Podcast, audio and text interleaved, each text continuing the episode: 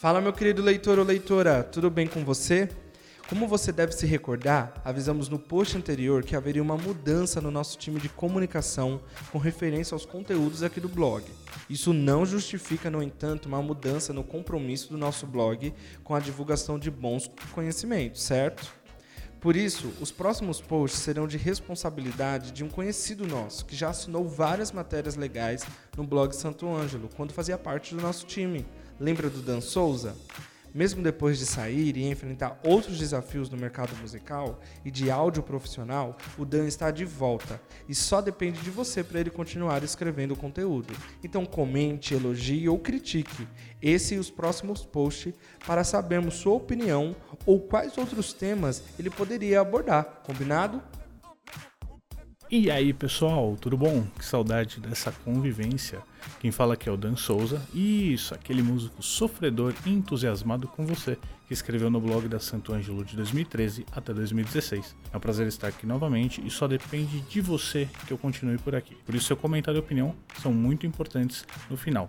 E que tal dar continuidade ao grande trabalho que o time de comunicação da marca estava fazendo nesses últimos meses sobre métodos de aprendizado musical? Da minha parte, a missão está aceita. Mas prepare, porque eu vou começar pelo começo, ou seja, pelos métodos clássicos de ensino que metem medo em muita gente que deseja tudo para ontem. Muito se falou do Bona, um dos livros mais clássicos no ensino musical, quase centenário em resultados para os grandes músicos que conhecemos, correto? Mas, como é comum em qualquer mercado, a concorrência ia aparecer. E com o Bona não foi diferente.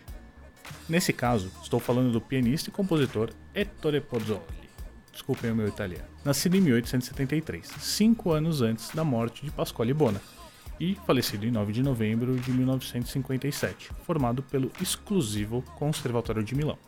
Se analisarmos o cenário musical italiano da época, é bem possível que o método Bona, do seu antecessor, provavelmente tenha sido usado em sua alfabetização musical, já que a obra estava bem solidificada no ensino da música daquela época. Porém, Pozzoli, disruptor que era, entendeu que, antes de uma leitura melódica, era necessário entender os ritmos, mesmo tendo lançado sete estudos sobre melodia antes de chegar a essa conclusão. Em 1904, sim, mais um método centenário para vocês. Nosso querido compositor lança o Sunto de Teoria Musicale, em três tomos, uma pequena revolução no como ensinar a tão temida partitura, que, antigamente, era a única forma de aprender música erudita. Pensando em como deixar o passo a passo ainda mais fluido, Pozzoli ensina, nesses livros, como a música era e ainda é dividida. O intuito dele não era o ensino do tão conhecido solfejo, mas do ditado musical, como forma de mostrar conceitos separadamente para uni-los ao final. Esses conceitos são separados em três partes: rítmico, melódico e harmônico. Ele inicia com o ditado rítmico onde ele resolve explorar algumas subdivisões, durações, pausas, sem foco nas notas em si e nas suas alturas. As unidades de tempo, aquelas que você conhece, fusa, semifusa, quartifusa, elas são explicadas, ritmos binários e ternários são estudados, os sinais de notação, valores simples e pontuados também aprendidos e decorados, por favor. Compassos simples e compassos compostos aprofundados e, por fim, os grupos de proporções rítmicas. Parece muita coisa e de fato é muita coisa. Porém, durante o ensino, percebe-se que são conhecimentos extremamente necessários para que cada passo seja concluído com êxito, assim como qualquer ensino que você venha buscar. Um dos grandes acertos do Pozzoli dessa obra são os grupos rítmicos, são inseridos aos poucos durante cada uma das 17 séries do ditado. Bater palmas, estalar os dedos, ou mesmo produzir qualquer som com a boca, independente da nota ou da afinação, são as únicas ferramentas que você precisará para essa primeira parte do estudo. Muitos músicos fazem isso no transporte público, já vi bastante disso, em seus quartos, na sala de aula e, quiçá, no banheiro. É um tempo que você tem para estudar também. Como as séries são curtas, você pode fazê-las em qualquer intervalo de tempo que tiver, mas eu recomendo que a repetição constante tem que ser feita até que fique fluido. Mas assim, tenta evitar aquela famosa decoreba para que você force a sua leitura e não a sua memória. Outra coisa que eu aconselho também é o estudo desse livro a qualquer tempo, independente de você já tê-lo zerado. É sempre bom praticar e grandes músicos ainda utilizam tanto o Bona quanto o Pozzoli até hoje. Seguindo a nossa gig de estudos, o livro entra no ditado melódico, uma básica explicação sobre as notas, andamento, o famoso allegretto, conhece? E sobre o italianíssimo legato. Eles vão te preparar para o pesadelo que está vindo a seguir. Ah, e um parênteses. Eu chamo isso de pesadelo porque é um aprendizado moroso, lento, difícil, que fez muitos músicos, alguns conhecidos até meus, que ficaram pelo caminho. E é interessante a gente enxergar que todos aqueles músicos que tiveram foco e perfeição em qualquer estudo que seja, não só no Pozzoli, e foram até o final desses compêndios clássicos, eles são os caras mais cheios de nuances rítmicas, tem os floreios mais legais, mais bonitos, e não só na música erudita, tá? Esse pessoal transita pro rock, pro gospel, pro jazz. Nessa segunda parte, são 24 séries com a média de 10 exercícios cada. São estudos mais longos e que exigem concentração e atenção. Todos aqueles grupos rítmicos que nós vimos na primeira fase desse livro, eles são explorados e aprofundados, tornando a sua leitura de partitura mais fluida a cada exercício que você espera. Pensando em termos mais atuais, o método Pozzoli era um tipo de gamificação, onde o prêmio era você conseguir ler as peças mais clássicas do mundo e executá-las. O chefão no final era o Beethoven? Será?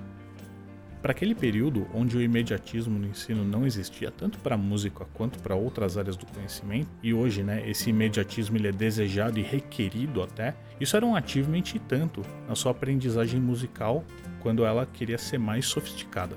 Nessa fase, eu recomendo porque é bem interessante você fazer o ditado tanto na voz quanto no seu instrumento. Por quê? Ele ajuda você a se localizar melhor no seu instrumento musical, se entender as alturas, as notas e também entender as claves, né, tanto a de sol quanto a de fá, e as suas armaduras, as armaduras de clave, os bemóis e os sustenidos. Após esse longo estudo da segunda parte, finalmente a chegada está se aproximando. Mas espera aí, esse método não é uma corrida de 100 metros para o 100 Bolt.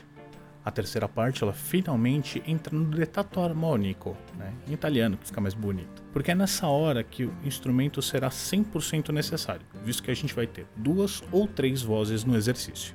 Claramente, o método do Pozzoli foi desenvolvido para pianos, mas a adaptação para instrumentos de cordas é bem tranquila, você sabe bem disso. Enquanto para sopro e voz, as histórias já são diferentes. Que tal agora você criar aquele momento para fazer um estudo em grupo? Já pensou? Trompete, sax, e vindo para os dias de hoje, esses três tomos né, se tornaram dois livros divididos em duas partes cada, cujo título traduzido é Guia Prático e Teórico, e sempre foi publicado pela editora Record, que é uma editora italiana que tem um braço aqui no Brasil. A capa laranja bem clássica, ela fica bem fácil de achar nas prateleiras. Mas se você for uma pessoa muito paciente e não quiser gastar, eu aviso que essa obra ela vai se tornar de domínio público em 2028. Mas como eu sei que você que já acompanha o blog da Santo Ângelo há bastante tempo e você respeita o direito autoral, eu também aviso que você consegue encontrar esse livro em muitos sites, com a primeira parte bem baratinha, custando no máximo 20 reais nas pesquisas que eu fiz até agora, na data de publicação desse post. A segunda parte, por ser bem maior, deve ficar em torno de 50 reais. Mas se você quiser ser mais tecnológico, a obra também está disponível em vários e-readers, é interessante a gente analisar que ainda hoje esses livros eles são como um alicerce para o estudo em conservatórios, né? ou livros que são baseados neles. Pergunta para o seu professor, provavelmente ele conhece e já usou um dos dois, tanto o Pozzoli quanto o Bono. Eles foram por mais de 100 anos a única saída que o músico tinha de um estudo formal. Fato esse que nos últimos 20 anos tem mudado drasticamente. Mesmo integrando o cosmo desses grandes nomes da música que já se foram, os métodos Bono e Pozzoli estão muito presentes no dia a dia de um músico. E a gente também observa que professores brasileiros, né, muitos desses que integram o time de endorsees da Santo Ângelo, eles entenderam esses clássicos e usaram para desenvolver às vezes até os próprios métodos. A gente também entende que nem todo estudante de música ele quer se tornar um erudito, dada essa universalização do conhecimento musical. Temos várias pessoas que querem apenas tocar músicas que gostam, que amam, outros que querem compor, outros que querem ensinar, enfim, cada um tem seu objetivo particular nesse gigante universo musical. Mas aqui um fato: o conhecimento das partituras e a leitura delas nunca vai ser um conhecimento ultrapassado. Eu te falo o motivo. Você consegue conversar com o Ocidente inteiro e parte do Oriente só usando essa linguagem. Um músico, diferente de sociólogos, de historiadores, ele consegue comunicar uma ideia e um sentimento para outro músico usando só a partitura. Não precisa saber inglês, mandarim, português. A notação musical é universal. E isso possibilita que uma obra musical possa ser ouvida e sentida por diferentes públicos ao ser executada por outro músico, ou seja, um entendimento que transcende culturas e vai além das palavras e idiomas. Você já não fez um cover de alguma música de outro país e você ao mesmo tempo conseguiu passar esse sentimento para o seu público? É mais ou menos isso. Assim como o Bona, o Pozzoli também sofre desse problema dele ser lento no ensino em um momento hoje que a gente passa onde tudo é para ontem, ele não é tão atrativo. Ele causa um pouco de evasão de possíveis promissores músicos que iniciam contato através desses métodos. Por outro lado, a tablatura para instrumentistas de cordas, nesse quesito, é extremamente mais atrativa. Agora fala para mim, quanto tempo você dedica a um livro na semana e quanto tempo você dedica ao YouTube, não importa o canal. Essa discrepância no tempo, ela demonstra o quanto os métodos de ensino evoluíram Vídeos e aplicativos hoje são portas de entrada muito mais largas e convidativas. Sabe aquelas portas bonitas que você quer entrar por elas? É isso aí. E você sabe bem disso. Em momento algum estou dizendo que métodos antigos ou novos eles são ruins, mas eles são a prova de que o ensino musical ele avança e agora a passos muito mais largos do que era antigamente. E você, tem utilizado algum método diferente dos que falamos até agora? E agora, cumprindo aquele roteirinho que todo canal de YouTube, mídia social faz, não se esquece de comentar aqui embaixo para a gente fomentar essa discussão que é tão importante, tá? Então compartilha, fala com a galera que você leu, fala para eles te darem opinião também depois de lerem. E é com gente diferente, com essas mentes ímpares que a gente vai construir um ensino musical melhor a cada dia e mais qualitativo e às vezes até mais rápido para todo mundo. E aproveitando o ouvido de vocês, no próximo post a gente vai falar um pouco sobre as videoaulas, né, a era das videoaulas e como elas foram evoluindo daquela fita cassete até o YouTube nosso de cada dia.